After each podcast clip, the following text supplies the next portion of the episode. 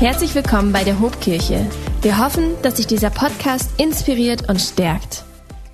Erinnert ihr euch noch an diese kleinen Zettel, die man so im Unterricht gereicht bekam? Wo dann so drauf stand, willst du mit mir gehen? Ja, nein, vielleicht. Und dann musste man entsprechend ankreuzen. Ey, vielleicht oute ich mich hier gerade als jemand, der aus einem völlig anderen Jahrhundert kommt. Und man macht das heute ganz, ganz anders mit Smartphone und so weiter. Aber weißt du, was ich glaube, was geblieben ist? Geblieben ist die Frage, willst du mit mir gehen? Oder das, was hier zum Ausdruck gebracht wird, du, ich will eine Beziehung mit dir. Und hey, ich will dir gleich am Anfang sagen, Jesus ist derjenige, der eine Beziehung mit dir will. Er ist derjenige, der dich sucht. Er ist derjenige, der dir mit diesem Tag, mit dieser Osterbotschaft so einen Zettel rüberreicht, so einen imaginären und sagt, hey, willst du nicht mit mir gehen? Weißt du, warum ich das so sagen kann? Weil Jesus ist nicht nur irgendeine historische Persönlichkeit, die so aus der Vergangenheit herüberblendet. Er ist im Übrigen auch alles andere als tot. Er lebt und er will eine Beziehung und er stellt Fragen und er begegnet Menschen. All das, was Persönlichkeiten eben tun. Aber dazu gleich ein bisschen mehr. Erstmal will ich dir ein bisschen Hintergrund geben zu der Geschichte, die ich hier entwickle. Was war geschehen? Karfreitag war geschehen. Karfreitag war geschehen und damit war erstmal ganz, ganz viel im Leben der Jünger und insbesondere im Leben des Jüngers Petrus geschehen. Er hatte dabei nämlich kein so rühmliches Bild abgegeben. Er hatte seinen Freund verraten und er hatte mehrfach gesagt, dass er ihn nicht kennt. Und dann war Jesus wieder auferstanden, von den Toten auferstanden und er begegnet den verängstigten Jüngern, die sich eingeschlossen hatten in einem Raum in Jerusalem. Er war einfach durch die verschlossene und verbarrikadierte Tür gekommen und er hatte Frieden in die Situation reingesprochen. Das macht Jesus übrigens immer, wenn er einen Raum betritt, wenn er in einen aufgewühlten, in eine aufgewühlte Situation hineinkommt. Er bringt Frieden mit und spricht Frieden. Und ich will dir das sagen, auch in diesen Zeiten, in denen wir sind, Friede geht aus von Jesus, wenn er in deiner Nähe ist. Aber zurück zu Petrus, der uns an diesem Tag ein bisschen beschäftigen soll. Jesus war wieder da, aber Petrus war noch nicht wieder da. Er war innerlich noch nicht dort wieder zurück, wo er Jesus verlassen hatte. Petrus ging sogar so weit, dass er Jerusalem verließ. Er ging zurück in seine Heimatstadt, er ging zurück an seinen Heimatort. Dieser Heimatort war der See Genezareth und alles, was so um den See herum war. Zurück in seine alte Heimat bedeutete auch, er ging zurück in sein altes Leben. Und er macht das genau, wie wir es in der Bibel sehen können, in den Worten, dass er es auch allen mitteilt. Petrus war ja ohnehin jemand, der sich gerne und vielfach mitgeteilt hat. Und so, so bläst er diese Botschaft hinaus in den Kreis der Jünger und sagt, hey, Freunde, ich gehe fischen. So kann man es in Johannes 21, Vers 3 nachlesen. Und wenn Jesus sagt, ich gehe fischen, dann meint er nicht, dass er sich eine Angelrute schnappt und irgendwie sich alles nochmal durch den Kopf gehen lassen will und sich irgendwann an einen modrigen See setzt, um dort irgendwie den größten Karpfen seines Lebens rauszuziehen, sondern wenn er meint, ich gehe fischen, dann meint es, er geht zurück in seinen Beruf. Dann meint es, er quittiert das, was vorher war. Dann meint das, er quittiert die Zeit mit Jesus. In diesem kleinen Satz, ich gehe fischen, steckt so viel Bedeutung, Leute. Petrus hat aufgegeben. Er hat Jesus nicht verstanden, als er sagte, jetzt sende ich euch, so wie der Vater mich gesandt hat, so sende ich euch. Das war irgendwie außerhalb seines Vorstellungsvermögens. Er war enttäuscht. Enttäuscht über die Situation, enttäuscht über die letzten Tage. Er war enttäuscht vielleicht am stärksten auch über sich selber. Er war nicht mehr im Klaren, wie seine Zukunft aussehen könnte und sollte. Er hat mit der Vergangenheit geliebäugelt und so zieht er sich zurück an das, was ihm irgendwie vertraut ist. Ich kann mich so gut identifizieren mit Petrus. Hast du auch schon mal versagt? Ich meine jetzt nicht an einer Aufgabe versagt, sondern versagt in Bezug auf die Menschen, die dir am meisten bedeuten? Oder hast du schon mal versagt in Bezug auf Jüngerschaft und Nachfolge? Warst du vielleicht auch jemand, wie ich es schon gemacht habe, der großartig Dinge proklamiert hat, ein Versprechen ausgedrückt hat und dann war doch alles anders gekommen als angekündigt? Hey, wie soll man leben im Reich Gottes, wenn man Jesus dreimal verleugnet hat? Andere hätten mit dieser Biografie wahrscheinlich den Rest ihres Lebens in einer wie auch immer gearteten Therapie verbracht. Petrus wählt auch eine Form der Therapie. Er geht fischen. ich gehe da mal fischen. Und dieses ich gehe da mal fischen, das meint, ich hänge meine Nachfolge an den Nagel, meine Jüngerschaft, meine Berufung, das, was über mir ausgesprochen wurde, hänge ich an den Nagel. Beim Fischen, da kenne ich mich wenigstens aus. Der See ist für mich überschaubar. Die Hügel, die diesen See umgeben, sind für mich bekannt. Die Temperaturdifferenzen, die so für Stürme und aufwabbernde Seesorgen, die sind mir vertraut. Ich kenne mich auch mit den Arten von Fischen aus und ich weiß, wo ich sie finden kann. Petrus erlebt sich gescheitert in seiner Nachfolge und befindet sich auf dem Weg in die Vergangenheit. Es erinnert ein bisschen an Jona, der auch einen Auftrag hat, aber dann doch seinen eigenen Weg wählt. Was mich zu der Frage führt, auf welchem See bewegst du dich eigentlich? In welchem Boot, in dem du nicht sein solltest, schwimmst du eigentlich gerade rum? Oder wo bist du zurückgegangen? Es gibt drei Gedanken, die ich uns an diesem Ostertag mitgeben möchte, die ich aus dieser Geschichte ziehen will. Oder anders ausgedrückt, es gibt drei Lektionen des Meisters, die ich für uns hier entwickeln möchte. Der erste Gedanke und die erste Lektion, er entwickelt sich am folgenden. Schaut mal, ist dir je aufgefallen, dass es Jesus war, der verhindert hat, dass Petrus auch nur einen einzigen Fisch fing? Ist dir je aufgefallen, dass er es war, der verhindert hat, dass die Jünger irgendetwas fingen? Das bedeutet, es war Jesus, der auf die Fangquote der Jünger Einfluss nahm. Warum kann ich das so sagen? Weil an anderer Stelle gibt er den Fang ja frei und sie fangen mehr Fische als je zuvor. Was bedeutet das hier? Der Plan Gottes mit dem Leben von Petrus war nicht, dass er zurück auf den See gehen sollte und seine alte Arbeit wieder aufnehmen. Konsequent lesen wir deswegen auch in Johannes 21, Vers 3, da gingen die Jünger, stiegen sogleich ins Schiff und in jener Nacht fingen sie nichts.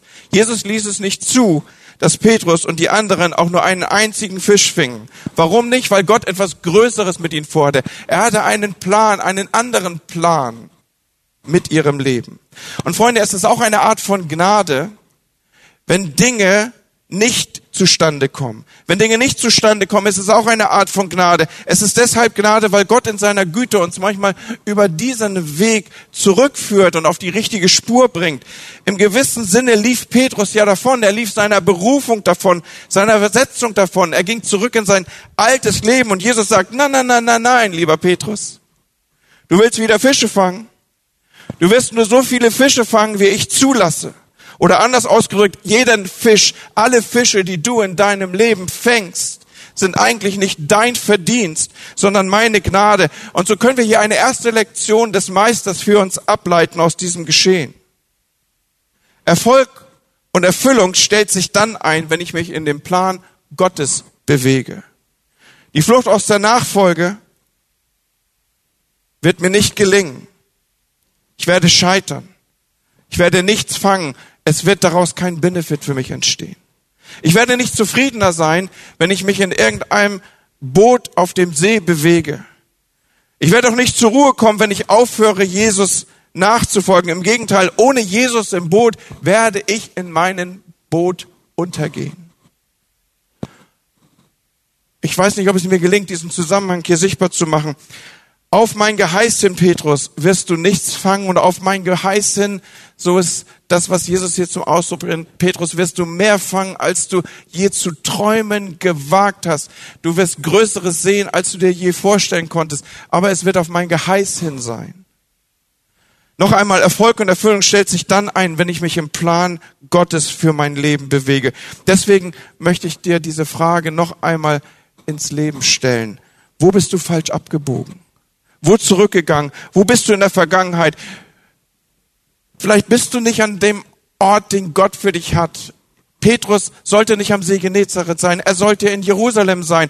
Und schau, kaum ist er zurück in Jerusalem, erlebt er den größten Fischzug seines Lebens in anderer Weise. Jesus hatte ganz am Anfang deutlich gemacht, ich werde dich zum Menschenfischer machen. Und kaum zurück an dem Spot, wo er eigentlich sein sollte, macht er den größten Fischzug an Menschen, den er je erlebt hatte. Tausende von Menschen kommen zu Jesus und bekehren sich. Hey, wenn du wüsstest, was du anrichten kannst, wenn du im Plan bleiben würdest und an der Stelle sein würdest, wo Gott dich haben will. Aber kommen wir zu einer zweiten Lektion des Meisters.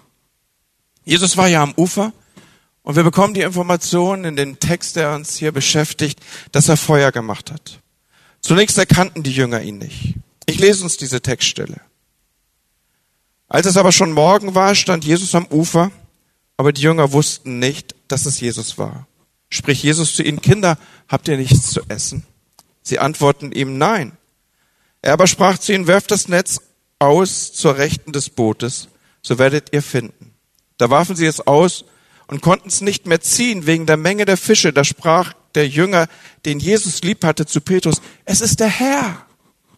Als Simon Petrus hörte, es ist der Herr, da gürtete er sich das Obergewand um, denn er war nackt, und warf sich in den See. Die anderen Jünger aber kamen mit dem Boot, denn sie waren nicht fern vom Land, nur etwa 200 Ellen, und zogen das Netz mit den Fischen. Als sie nun ans Land stiegen, sahen sie, wie ein Kohlenfeuer am Boden war und Fisch darauf und Brot. Spricht Jesus zu ihnen, bringt den Fisch her, den ihr gefangen habt. Nun, uns sind diese Szenen ja nicht mehr so vertraut, aber ich hoffe, ich konnte euch das Geschehene, die Bilder malen. Und jetzt bewegen wir uns alle hier am Ufer des See Genezareth. Was ins Auge springt, ist die komische Information, die in diesem Text verborgen ist. Schaut mal, Jesus fordert die Jünger auf, Frühstück ist fertig. Hey, und wenn immer Jungs zusammenkommen und irgendwie was zu essen machen, dann ist ein Grill an. Genauso auch hier. Okay? Also da ist ein Grill an am Ufer. Das Frühstück besteht aus Fisch und aus Brot. Die Sachen lagen schon auf dem Grill. Das muss übrigens köstlich gerochen haben, so äh, Osterbrunch mit Toast und Lachs. Und dann kommt die Aufforderung, bringt von den Fischen, die ihr gefangen habt. Was ich uns hier versuche sichtbar zu machen, ist Folgendes. Passt gut auf. Mit anderen Worten, sie aßen jetzt hier zum Frühstück nicht den Fisch, den sie eben in ihrer Morgenaktion gefangen hatten.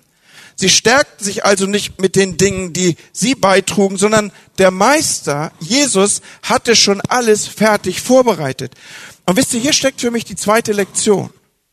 Klar, wir bringen Jesus von dem, was wir haben und was wir durch seine Gnade empfangen haben und in den Händen halten. Aber satt Pass gut auf bitte.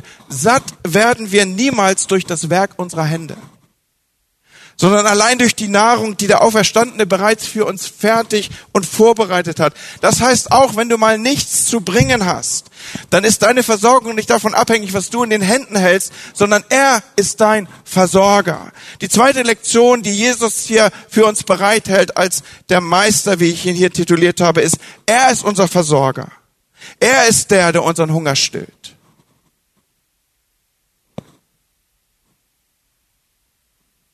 Und eine dritte Lektion, wie angekündigt, möchte ich aus folgenden Versen und Zusammenhang entwickeln. Wir lesen dazu nochmal aus dem Text.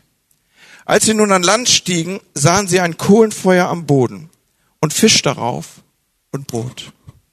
Und dann folgt ein sehr inniger, intensiver Dialog zwischen Jesus und Petrus. Da sie nun das Mahl gehalten hatten, spricht Jesus zu Simon Petrus, Simon, Sohn des Johannes, liebst du mich mehr, als mich diese lieb haben? Er spricht zu ihm, ja, Herr, du weißt, dass ich dich lieb habe. Spricht Jesus zu ihm, weide meine Lämmer. Spricht er zum zweiten Mal zu ihm, Simon, Sohn des Johannes, hast du mich lieb? Er spricht zu ihm, ja, Herr, du weißt, dass ich dich lieb habe. Wieder spricht Jesus zu ihm, weide meine Schafe. Spricht er zum dritten Mal zu ihm, Simon, Sohn des Johannes, hast du mich lieb?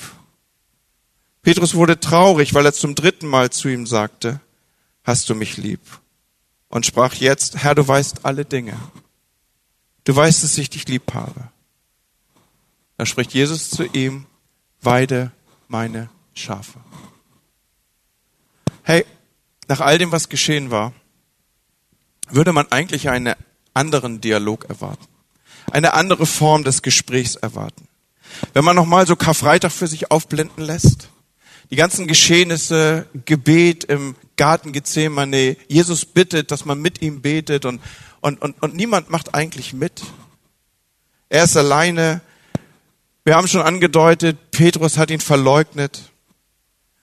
Da erwartet man doch hier eigentlich als Gespräch so am Grill, so Männer unter sich, dass mal ein bisschen Butter an die Fische kommt, wie wir in Norddeutschland sagen. Dass mal ein bisschen intensiverer, ein vielleicht sogar ruppiger Ton jetzt ent, sich entwickeln möge. Dass Jesus seine Jünger, insbesondere den Petrus, mal so richtig einordnet, eine, zumindest die Andeutung einer Strafpredigt oder irgendetwas Vergleichbares. Hey, ich glaube, das war nicht nötig. Petrus wusste selber um das, was ihm passiert war. Und ist euch aufgefallen, dass Jesus mit Petrus hier nonverbal kommuniziert? Hey, wenn du und ich am Strand ein Feuerchen machen wollten, dann würden wir uns ein paar Stöcke, ein bisschen Treibholz, ein bisschen Holz zusammensuchen und daraus ein Feuer machen. Und wenn es uns gut gelingt, dann würden wir eben darüber Brot und Fisch grillen. Aber im Text steht ausdrücklich, dass es ein Kohlenfeuer war. Und es ist doch interessant, dass uns der Heilige Geist hier diese Information für den Text und im Text mitgibt. Und ich glaube, er macht es mit Bedacht. Alle anderen Jünger mögen darüber vielleicht hinweggesehen haben, aber bei Petrus sind mit Sicherheit alte Erinnerungen hochgekommen. Warum? Weil es war ein Kohlenfeuer, so sagten uns die anderen Texte, an dem er stand und sich wärmte und an dem er Jesus verraten hat. Und was wir jetzt erleben, ist nichts mit Kopfwaschen. Stattdessen geht Jesus mit Petrus gedanklich zu dem Ort zurück, wo er falsch abgebogen war. Und er geht hinein an die Stelle, wo Petrus die Beziehung verraten hatte. Und setzt genau an diesem Beziehungspunkt wieder auf. Und stattdessen, dass er hier irgendwie in einem rüderen Umgangston und mit harten, harschen Worten auf Petrus hineinwirkt, stellt er ihm die Frage, ich habe sie so genannt, willst du mit mir gehen, Petrus? Das meint ja diese Frage, hast du mich lieb? Darauf geht es ja hinaus, darauf führt uns unser Text ja hinaus. Willst du mit mir gehen?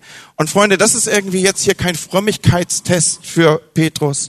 Die Frage ist auch kein Vierermessen, wie viel Glaube steckt noch in ihm, wie heiß ist Petrus auf Jesus, sondern ich verstehe diese Textstelle so, hier wird eine Liebeserklärung von Jesus ausgesprochen, die um Gegenliebe wirbt.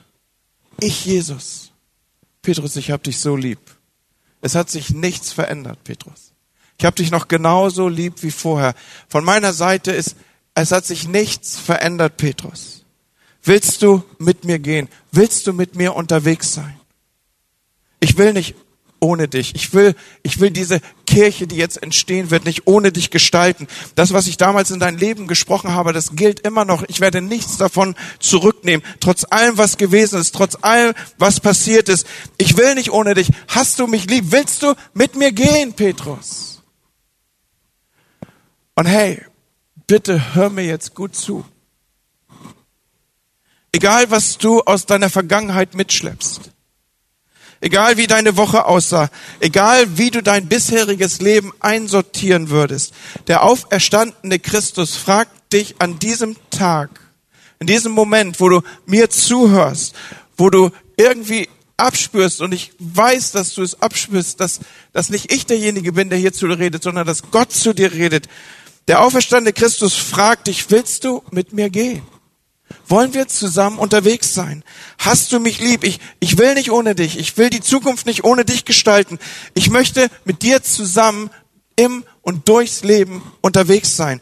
Und dreimal wird Petrus hier gefragt und ich weiß, Ausleger der Bibel würden sagen, na ja, klar, er hat ihn dreimal verraten, also fragt er ihn jetzt dreimal und das ist so eine versteckte Retourkutsche hier. Leute, ich glaube das nicht. Ich glaube nicht, dass das eine versteckte Retourkutsche ist, sondern in damaligen Tagen besiegelte man Bünde und Verträge und Dinge, die, die fest sein sollten bis in alle Ewigkeit, indem man sie dreimal aussprach, so wie man früher so drei Durchschläge hatte für richtig wichtige Dinge. Ich glaube, hier passiert viel mehr. Hier wird ein alter orientalischer Brauch zum Aufruf gebracht. Wenn man ein besonderes Bündnis eingehen wollte, dann wurde man dreifach gefragt und man antwortete dreimal. Dreimal Frage, dreimal Antwort. Willst du mit mir gehen? Hast du mich lieb? Und Freunde, hier leuchtet auf, was Glaube eigentlich bedeutet. Glaube ist ja nicht nur, dass man irgendetwas für wahr hält Und man sagt so, ja, das mit Gott, das stimmt schon. Und ja, man müsste auch. Und das ist ja auch alles so richtig. Und die Kirche macht ja auch wichtige Dinge. Sondern Glaube kommt, das war für mich auch spannend, das zu recherchieren. Glaube ist vor allen Dingen, dass man etwas gelobt. Da kommt das Wort nämlich eigentlich her im Mittelalter. Glaube heißt sich geloben, sich verloben, sich aneinander binden, einander vertrauen, eine Beliebesbeziehung eingehen. Das meint eigentlich Glauben. Der Berliner macht das ja heute noch so, ne? Das glaube ich, ne? So, also ich, ihr merkt schon, ich bin eher Norddeutsch als Berliner, aber ich fand es interessant, dass da so diese Wortverwandtschaft zwischen Glauben und Geloben ist. Einmal wird Jesus ja gefragt, was ist eigentlich das Wichtigste im Leben? Und seine Antwort ist, du sollst Gott lieben von ganzem Herzen, von ganzer Seele, mit all deiner Kraft, mit anderen Worten, mit allem. Auch mit deinen Grenzen. Auch mit deinen Macken, auch mit deiner Schuld, auch mit deinem Versagen, mit, mit all dem sollst du Gott lieben. Hast du mich lieb? Oder willst du mit mir gehen? Und Petrus antwortet ja interessanterweise immer, Herr, du weißt, dass ich dich liebe. Und beim dritten Mal dann, ihr habt es wahrscheinlich gemerkt und es ist euch aufgefallen, als ich die Textstelle gelesen habe, ein bisschen anders. Diesmal sagt er, du weißt alle Dinge, Herr. Du kennst mich durch und durch. Du weißt, was für ein Typ ich bin. Du weißt, dass ich schnell mal bin mit Worten vorneweg. Du weißt, dass ich manchmal lauter bin als andere. Du kennst meine Geschichte. Du kennst meine widerstrebenden Gedanken. Du kennst meine Gefühle. Du kennst meine Zweifel. Du kennst mein Glück. Du kennst meine Fragen, meine Unsicherheiten, meine Sicherheiten, meine Schuld, mein Gelingen, meine Wünsche, mein Versagen. Du kennst mich. Du weißt, wie es in mir aussieht. Drinnen wie draußen. Ich hab dich lieb, Jesus. So wie ich dich eben lieb haben kann. So wie ich bin, so habe ich dich lieb. Willst du mit mir gehen? Und weißt du, was ich glaube? Glaube im Sinne von überzeugt zu sein. Weißt du, was ich glaube im Sinne von überzeugt sein? Ich glaube, dass der auferstandene Christus dir genau diese Frage stellt. Willst du mit mir gehen? Willst du mit mir gehen? Und er erwartet nicht eine vollmundige Antwort, kein ausgefeiltes theologisches Statement, keine selbstgewisse, keine selbstsichere Antwort, sondern er erwartet eine Petrus-Antwort, wie Petrus sie hier als letztes gibt. Vielleicht, ja, Herr,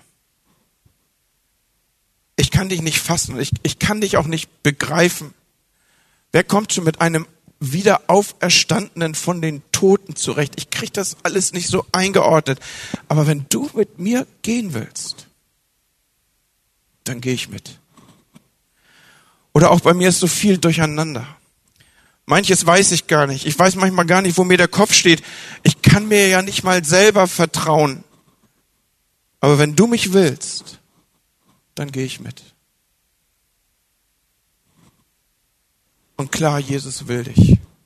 Jesus will dich. Und dann sagt Jesus dreimal, Petrus, ich habe einen Auftrag für dich. Weide meine Schafe, weide meine Lämmer. Allein darüber könnte man noch Minuten, was sage ich, stundenlang predigen. Aber schaut, was Jesus hier macht, das ist der Punkt, den ich setzen will. Jesus traut Petrus etwas zu. Und nicht nur irgendetwas. So, dass er mal irgendwie den Kollektenbeutel tragen darf in der zukünftig entstehenden Kirche, sondern Jesus traut Petrus zu, dass er an dem größten Auftrag, den dieses Universum kennt, mitwirken darf. Nämlich dass er die Kirche von Jesu Christi mitbauen darf. Jesus macht an der Stelle übrigens deutlich, dass es seine Kirche ist. Das sind nicht die Schafe von Petrus, es sind auch nicht die Schafe irgendeines Pastors. Jesus macht ganz sicher und deutlich, es ist meine Kirche, die hier gebaut wird. Wie großartig ist das? Aber lass uns zurückkommen auf diesen Punkt. Jesus traut Petrus was zu und er traut dir was zu. Er hat einen Plan für dein Leben. Er ist nicht fertig mit dir und du musst schon lange nicht fertig sein, nur weil du an der einen oder anderen Stelle versagt hast. Und so ist die dritte Lektion, die ich hier aus diesem Text für uns rausziehe, die, die dritte Lektion des Meisters, die ich in diesen Tag hineinsprechen möchte, ist, nicht deine Performance qualifiziert dich, sondern deine Beziehung zu Jesus qualifiziert dich. Nochmal, nicht deine Performance qualifiziert dich, sondern deine Beziehung zu Jesus qualifiziert dich. Hast du mich lieb? Du kannst der größte Versager sein, der über diesen Erdboden läuft. Du kannst Menschen so oft enttäuscht haben, dass du es selber nicht mehr zählen kannst. Die gute Nachricht, Good News an diesem Tag, die gute Nachricht, die Botschaft von Ostern ist die, Jesus, der auferstandene Christus, der kann Dinge wieder lebendig machen, die du selber schon für tot erklärt hast. Er kann Dinge wieder lebendig machen, die du schon begraben hast. Er kann Sachen wieder hervorholen, die du schon weggestellt hast, wo du gesagt hast, ich bin durch damit. Ich gehe wieder fischen, ich gehe an meinen See, ich ruder auf meinen See raus, ich setz mich, ich setz mich ins Boot und die Welt um mich herum kann mich mal. Jesus, der auferstandene Christus, kann Dinge wieder lebendig machen, die du schon für tot erklärt hast. Er geht mit dir zurück an die Orte, wo du falsch abgebogen bist. Er holt dich vom See, auf den du dich zurückgezogen hast. Und er schreibt ein neues Kapitel mit dir. Gott ist mit dir nicht fertig. Ostern verkündigt wieder und wieder und wieder. Gott ist mit dir nicht fertig. Das Kapitel beginnt erst. Dinge, die tot waren, werden wieder lebendig. Sachen, die du beerdigt hattest, dürfen wieder auferstehen. Und er spricht dir zu, ich bin da. Ich bin dein Versorger. Ich bereite vor dir einen Tisch. Ich mach dir Frühstück. Bei mir wirst du satt, wie an keiner anderen Stelle. Hey, ich will das so stark in dein Leben reinsprechen. Der auferstandene Christus spricht heute zu dir. Willst du mit mir gehen? Und meine Empfehlung ist, dass du Ja sagst. Und wenn du das möchtest, dann möchte ich mit uns zusammen ein Gebet sprechen. Und du darfst gerne mitsprechen und du darfst all das, was du innerlich gerade so erlebst und wo du vielleicht aufgewühlt bist oder wo Dinge zur Ruhe kommen sollen oder wo, wo, wo, wo du einfach sagst, Jesus, komm in mein Leben, sprich in meine Situation, tritt in mein Wohnzimmer und sprich mir auch deinen Frieden zu. Und wenn du das willst, dann, dann, dann kling dich einfach ein in dieses Gebet, was ich jetzt für uns formulieren werde. Und ich bete. Und ich lade dich ein, mitzusprechen. Jesus Christus, du Auferstandener. Ich bitte dich, dass du heute in mein Leben trittst. Ich bitte mich, dich, dass du mich abholst an den Orten, wo ich falsch abgebogen bin. Und mich zurückführst in meine Bestimmung. Ich möchte dir aussprechen, dass du mein Herr sein sollst und ich möchte aussprechen, dass du mein Freund sein sollst. Ich will mit dir gehen. Und ich danke dir, dass du längst Ja zu mir gesagt hast. Im Namen Jesu. Amen. Wenn dich dieser Podcast gesegnet hat, würden wir gern deine Geschichte hören. Schreib uns doch unter hallo@ho.de oder noch besser, schau einfach mal persönlich bei uns vorbei. Wir freuen uns auf dich.